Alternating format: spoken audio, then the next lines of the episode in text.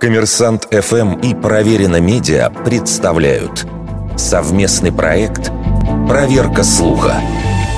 Правда ли, что Сальери отравил Моцарта? И в русской культуре, и за рубежом версия о том, что итальянский композитор Антонио Сальери отравил своего более талантливого и успешного коллегу из Австрии Вольфганга Амадея Моцарта стала популярна благодаря Александру Пушкину.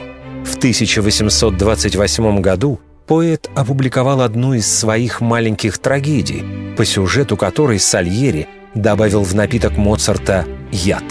Впоследствии на основе этого текста римский Корсаков написал оперу.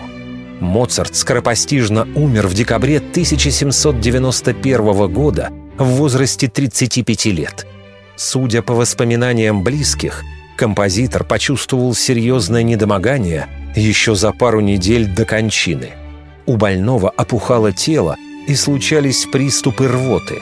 Как вспоминала жена, Моцарт действительно говорил, что его могли отравить, но никаких конкретных доводов или обвинений не выдвигал.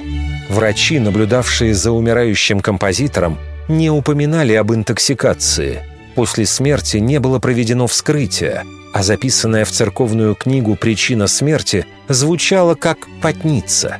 В то время так называли любую лихорадку с сыпью – Современные исследователи придерживаются версии, что Моцарт скончался из-за обострения хронических проблем с печенью.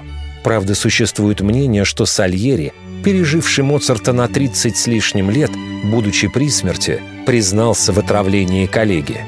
Однако слуги, находившиеся возле постели умирающего, это не подтвердили.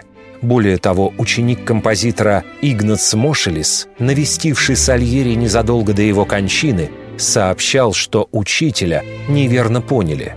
Он с моральной точки зрения не сомневался, что своими интригами отравил многие часы существования Моцарта, вспоминал пианист.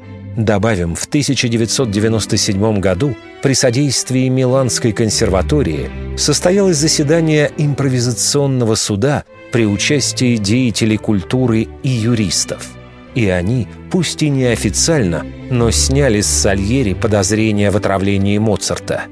Правда, никаких юридических последствий это решение, разумеется, не имело.